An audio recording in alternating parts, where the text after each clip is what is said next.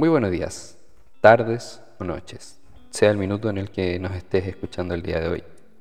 Espero que te encuentres muy bien, que estés pasando por una muy buena semana. La cápsula del día de hoy trata de una o unas personas que son de una u otra manera importantes en nuestras vidas. Digo en nuestras porque en algún minuto una o más de una, uno o más de uno, nos ha marcado de una u otra manera. Ha sido parte de nuestra historia y lo seguirá siendo. Y de una u otra manera siempre llevaremos algo de, sus vivencias eh, con nosotros. Así que de todo corazón espero que les guste. Recorrer el largo camino de la vida. Apreciar en este el danzar del aire rozando tu cuerpo, con mis pupilas. Estimular mi oído con tu voz día a día. Sin duda es sinónimo de alegría. Es que no puedo verme sin ti en la vida. La felicidad me recorre. Y qué dulces han vuelto los días. Días, digo las semanas, los meses, pero algo pasa. El dulce de pronto, de pronto, empieza a ser hostigante. Me siento ahogado y estoy más pálido que antes. ¿Será que la diabetes ha logrado alcanzarme? Tal vez. Si hubiese prestado atención a lo importante no estarías tomando otro camino. Pero es que no pude evitar ser tóxico contigo. O tal vez tú conmigo. No lo sé. Pero lo que antes fue ahora no es. Os juro que esa planta yo la cuidé. ¿Será la vida? No lo sé.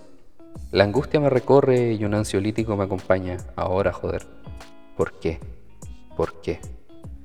¿Por qué no te escuché? Ahora solo me queda sentarme y ver cómo te alejas de mí. O quizás tú estás sentada y soy yo quien se marcha con mis sueños y ahora debo acostumbrarme a una vida con un ser que no fuiste capaz de soportar. Y si no fuiste capaz de soportarlo tú, ¿cómo voy a poder hacerlo yo? En un momento me reconfortaba tu calor y ahora solo me abraza el frío y el dolor. Parte del ciclo vital de una u otra forma no establecida, ya que antes era un arreglo entre familias, casi un negocio como para sacar adelante las pérdidas o sellar un acuerdo económico importante, a poder explorar y adquirir tanta experiencia que al momento de escoger se puede sentir una enorme seguridad. Pero sin duda es parte de nuestras vidas, independiente del número de personas que se crucen en nuestras vidas o lo importante que llegan a ser. Como dije, impuesto o escogido existe por más, del, más allá de los tiempos, ¿no? Que demandan nuevas formas. Pero al relacionarnos con más personas es normal que con algunas podamos sentir un poco más de afinidad. Aquello de una u otra forma es un filtro y desde ahí comienzan a emerger las emociones y sentimientos que te motivan a no querer salir de ahí. Las clásicas mariposas. ¿Y qué tan importante se vuelve aquella persona? De una u otra manera se convierte en el centro de tu vida y comienza a ser parte de tu rutina. Y qué curioso, ¿no? Que en ocasiones, no en todas, una grieta es capaz de comenzar a romper aquel lazo que en un principio les unió. Y sí, ¿quién diría que a veces un error en la comunicación pudiese generar tanto daño y dolor? A veces, un dolor silencioso y en otras ocasiones un dolor muy violento. Pasar del amor a la violencia. Y sí, con tu pareja. Soy Sebastián Jaramillo Carreño y les doy la bienvenida a escucharte. Para algunos autores es la primera etapa del siglo familiar, más conocida como el famoso cortejo y constitución, que marca el inicio pero que no es la primera persona con la que tenemos esta interacción, ni es la misma con la que vamos a estar toda la vida. ya que son etapas y cada vez estamos teniendo como la libertad de poder escoger con quién vivir cada una de las etapas de nuestras vidas. Y también es curioso que en toda dinámica de la vida tenemos el valor de escoger a una persona y darle un lugar casi inamovible en nuestras vidas. Y cuán importante es una buena comunicación. Parece algo cliché, pero tan fundamental. Si le conoces y dedicas todo el tiempo del mundo en oírle o en oírla y prestar atención a cada palabra, a cada gesto, para saber cómo y cuándo dice las cosas, no significa que nos tenemos que volver magos y adivinar exactamente lo que están diciendo, pero hacer el intento. Pero qué triste cuando dejamos de ver a la persona y la empezamos a ver ya no como alguien con quien interactuamos, ya no vemos una dinámica, sino que empezamos a verla como un objeto y este objeto es inamovible, que se queda ahí como un cuadro en tu sala o en el comedor. Se me cayó el carnet incluso como la foto que tienes en tu teléfono en tu fondo de pantalla. ¿Y por qué decimos esto? Porque de una u otra forma le entregamos a esa persona la posibilidad de llevarle al cielo o al suelo de un golpe en el momento en el que ésta desee. Pero son parte de los extremos y como bien sabemos los extremos en varias ocasiones son bastante perjudiciales. No estamos aquí para poder darles una cátedra, una lista de tips, ¿no? De cómo hablar y de qué manera, ¿no? Acercarte a tu pareja, porque son relaciones tan complejas y tan diferentes y tan únicas, que así como decimos que las vivencias de cada uno son diferentes, cada pareja es diferente. Es un todo y nada completamente distinto. Puedes sentarte a conversar con tus amigas, con tus amigos, con tus colegas, pero la verdad las cosas es que no va a ser igual por más que intenten encontrar una similitud. Es cosa de preguntarse con las personas que has estado si has sentido lo mismo, obviamente con matices diferentes, y se entregan y se reciben cosas distintas, ya que de una u otra forma vamos a llevar algo de ellas, lo que aprendimos o no. No vamos a entregar lo que entregamos en la primera relación con lo actual, porque vamos a tener ciertas heridas o ciertas marcas que nos van a tratar de dar como una voz de experiencia, como se le conoce, o algo que nos va a decir cuándo hay que controlar o cuándo hay que entregar.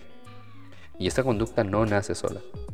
Como les dije, viene de la historia que hayamos tenido antes, que nos ha marcado tanto y que es difícil decirle a alguien, mira, me pasa esto porque me hicieron esto. Porque la verdad la persona con la que estás ahora no tiene culpa de lo que pasó antes. Sin embargo, aún así, aceptaste caminar a su lado, con todas sus cicatrices que está cargando y que está portando. Y quizás seas tú quien pueda sanar esa herida, esa herida, y escuchar sus vivencias. Sí, escuchar a tu pareja, algo tan difícil, ¿no? Pero a la vez muy bonito. Poder comprender por qué se relaciona contigo de esa manera, poder comprender cómo se relaciona con el mundo y distinguir la diferencia de trato contigo y con los demás integrantes de la vida.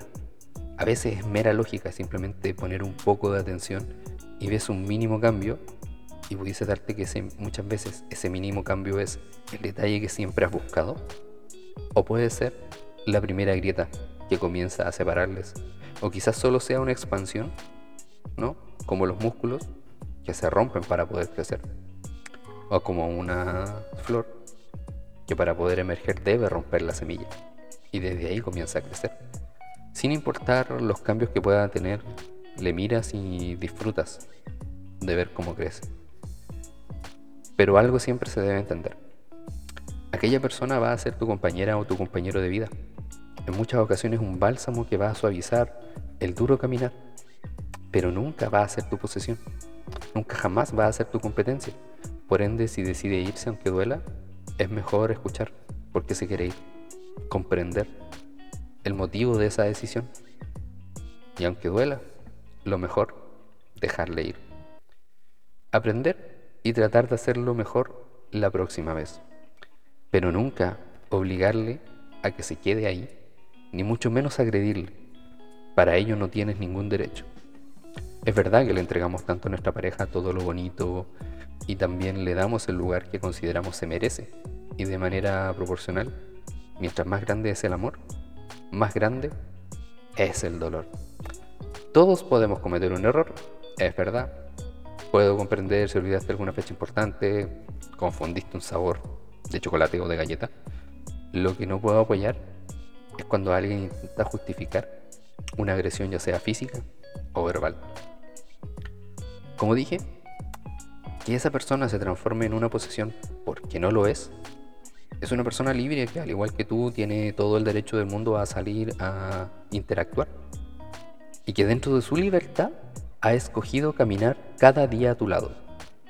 Y los caminos pueden tener los más lindos paisajes, pero no basta solo con admirarlos. Caminar de la mano en silencio está bien, no todo puede ser silencio, hablar, escuchar, gesticular, pero puedes adquirir experiencia con la persona que está a tu lado. Y si, y si la vida te ha dado la opción de estar ahí, pues solamente siéntete agradecida o agradecido de poder disfrutar, crecer y sentir cómo fluye todo. Es increíble cuántas cosas podemos hacer por aquel sentimiento desde canciones, actos, discursos, relatos, cuentos, poesías, odas, películas, documentales, y no nos damos cuenta que dentro de aquella idealización, porque como todo en la vida nos venden un producto de que esto es lo ideal, y aquí pasa lo mismo.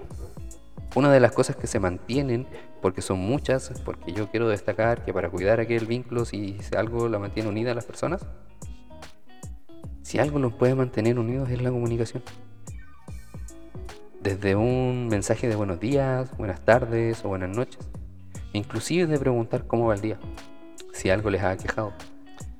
Esa información, en ocasiones, como lo hemos dicho en otras cápsulas, puede salvar vidas, ya que dentro de todo eso hay una emoción, hay un sentimiento. Aquí destaco el poder de escuchar a la persona que te acompaña en este largo camino de la vida y que a veces pasa que se puede entrar en crisis. ¿Y cómo le decimos a un sujeto en su legítima libertad individual que puede buscar ayuda? También una pareja en su núcleo podemos decirle que ambos pueden buscar ayuda y quizás un intento más. Lo que nunca se debe justificar, independiente de dónde se encuentre, es la violencia. Lo que sí podemos comentar es escuchar. Es escucharte. ¿Con quiénes has cruzado camino? ¿Con quiénes recorres el camino? ¿Con quién yo he cruzado camino? ¿Con quién cruzaré camino? Desde aquí, muchas gracias.